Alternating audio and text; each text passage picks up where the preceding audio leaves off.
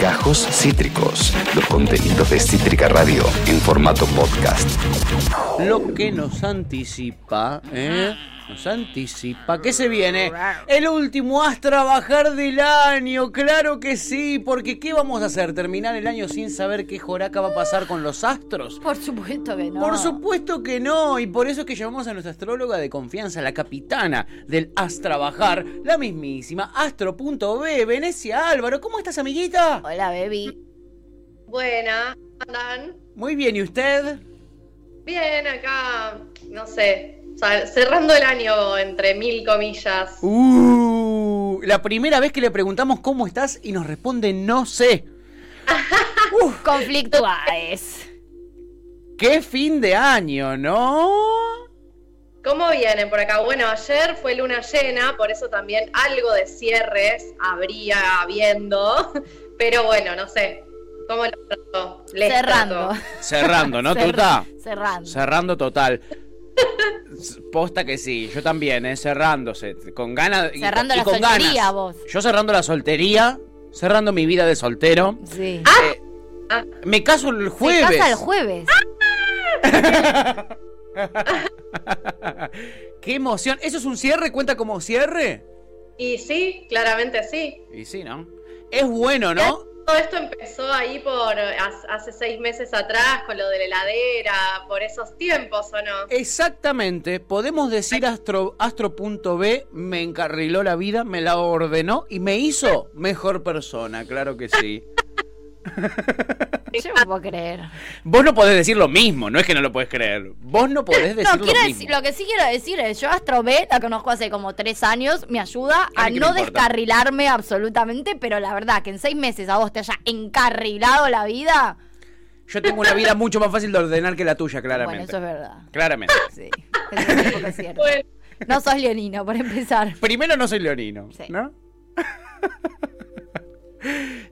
Eh, y Bene, este, ¿qué, qué, qué circunstancias astrológicas tenemos que tener en cuenta en estos tiempos? ¿Qué es esa luna eh, ¿Qué llena de ayer? ¿Qué está pasando?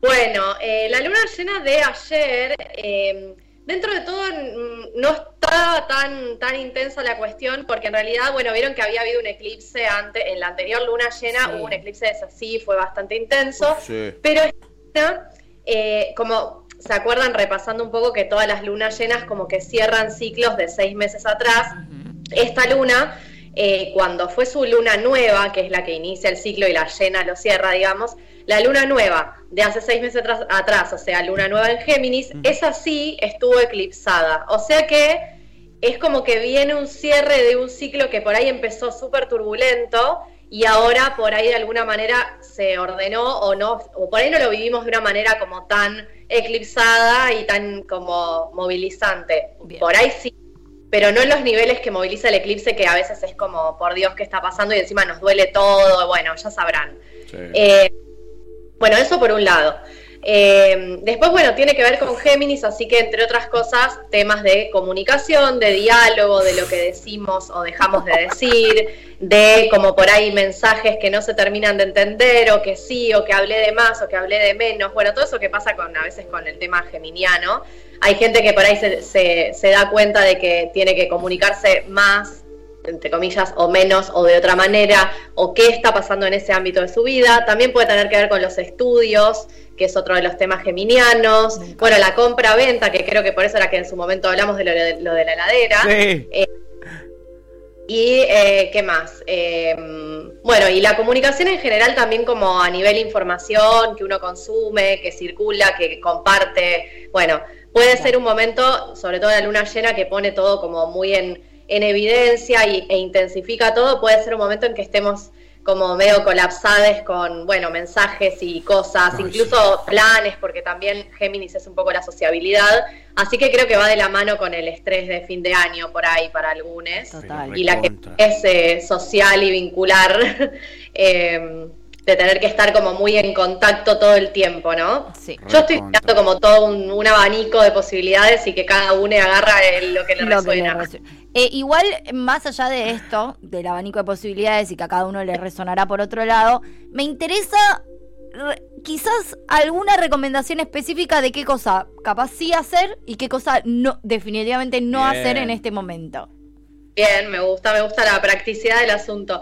Bueno, eh, como es luna llena, en realidad eh, la idea es como ver, ¿no? Como tener la claridad de algunas cosas, por ahí como eso, pasar en limpio, reflexionar eh, y eh, incluso decir, bueno, con estas cosas que me bajó la ficha esta- estos días, esta semana, eh, ¿qué cosas tengo que registrar como para no repetirlas otra vez? ¿O qué cosas como tomo de, cómo me estoy comportando que digo, che, bien ahí, me felicito? Entonces, eh, un poco eso, ¿no? Como evaluar, porque la luna llena es para eso, no es tanto para... em, como a veces decimos las lunas nuevas que son para pedir o intencionar cosas, esta es más que nada para ver eh, que caigan fichas y decir, bueno, loco, me estoy dando cuenta de esto, o Bien. sea, me tengo que hacer cargo de tal y tal cosa. Ah. Entonces, bueno, uno de los temas que puede ser más conflictivo para la gente es esto de la comunicación, por eso lo, lo pongo como en primer plano, ¿no? Bien. Eh, por ahí el tema de los estudios y hay otras cosas que son un poco más anecdóticas o más específicas, pero la comunicación es algo que todos los días de nuestra vida está activo y es la verdad la herramienta de vinculación principal.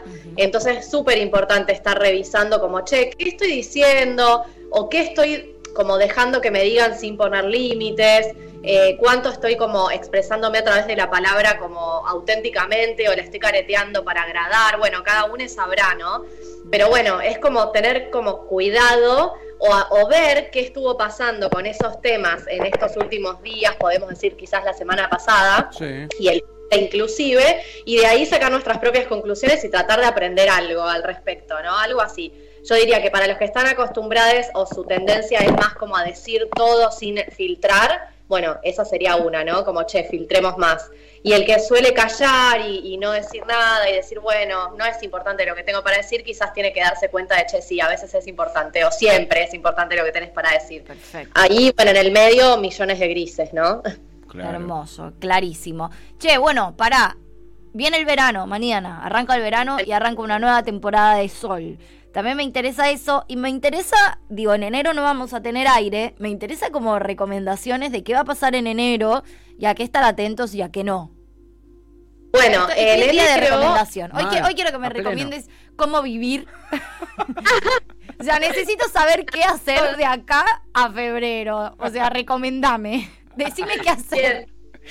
Bueno, eh, por lo pronto, el verano, o sea, vieron que siempre que empieza alguna estación lo comentamos, porque además de que justo también siempre coincide con que empieza un signo, porque bueno, los 21 aproximadamente siempre empieza algún signo.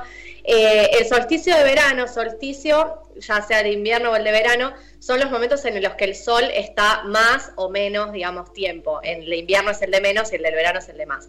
O sea que verano, o sea, en la temporada verano, es un momento que es muy solar, o sea que en general a todos, sea cual sea nuestro sol, como que nos conecta mucho más con la energía de nuestro propio sol, o sea, el signo que somos de, tipo, yo soy de tal cosa, bueno, eso es nuestro signo solar.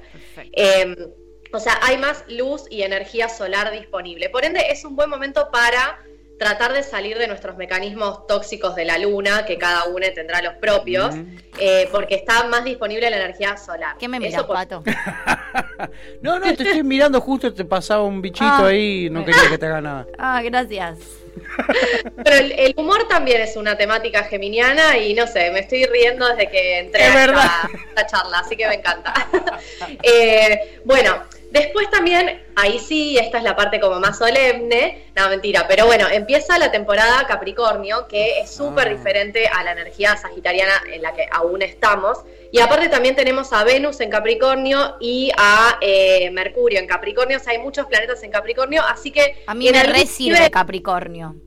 ¿Cómo? A mí me re sirve Capricornio. Me cae Sí, re bien re Capricornio. Me acuerdo tu año capricorniano que te Sí. resirvió. Oh, qué bien. Eh, bueno, ¿Por qué? ¿Cómo Capricornio es? es, el ¿Cómo es? como, digámosle que es el más serio, se- o sea, comillas, ¿no? Pero bueno, es el, Sí. el que se lo asocia con la realización, con la vocación, con los proyectos, con el eh, bajar a tierra, manifestar, eh, concretar las cosas como que uno se pone como objetivo. Eh, entonces, la temporada de Capricornio sirve para dos cosas, ¿no? Como en un punto para concretar y estar como en conexión con los proyectos y como lo, lo, que queremos hacer, así como incluso diría entre comillas largo plazo. Bien. Creo que hoy en día el largo plazo mucho no existe, pero bueno, no. podemos pensar en un mediano plazo, lo que antes era largo, ahora sería un mediano. Eh, eso por un punto, por un lado, ¿no? Como planificar y o concretar.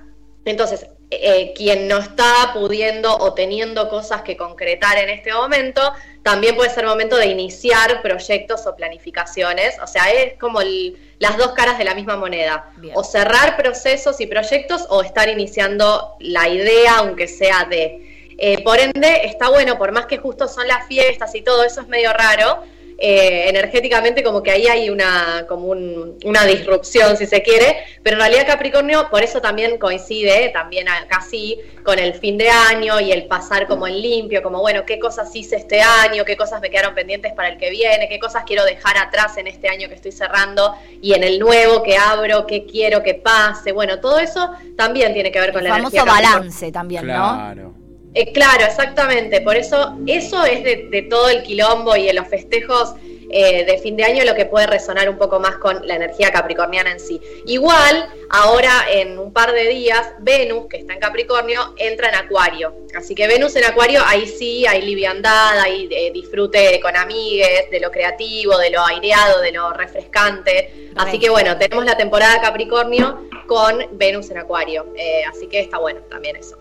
Bien, fundamental. Divino. Fundamental, fundamental. Bueno, bien. Y ya no es chiques, así que eso también es una buena noticia. Por este año no more eclipses. Bien. Y no, y no más Mercurio retrógrado. Por y no más? Mercurio retrógrado tampoco, eso desde ya el último que creo que había sido en, en la temporada de Scorpio, creo que fue. Sí. Eh, no recuerdo bien en qué momento, noviembre, creo que sería fines Sí, de octubre. Bueno, algo por ahí. hasta el año que viene nos olvidamos de esos problemas. Ya no podemos culpar ni eclipses ni Mercurio retrógrado. Nos van quedando menos razones para astrojustificarnos. Hay que hacernos un En poco un- más cargo. en una nos vamos a tener que Lo empezar a es hacer cargo. claro. creo, que Nosotros- prefiero, creo que prefiero culpar al cielo.